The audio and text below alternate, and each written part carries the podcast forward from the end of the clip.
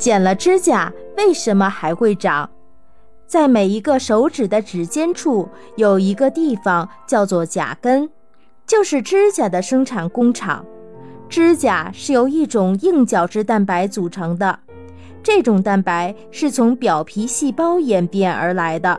因为表皮细胞从出生一直到死亡都在不断的进行新陈代谢，所以指甲角质蛋白也会不断生长，因此指甲也会不停生长。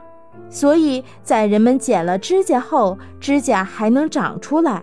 另外，指甲的生长速度不是永恒不变的，它是受各种因素影响，例如年龄、健康等。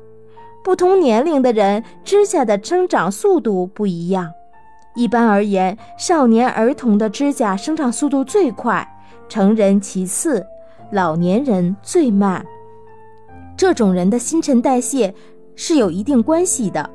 此外，一个健康的人表皮细胞合成角质蛋白的能力要明显高于一个生病的人。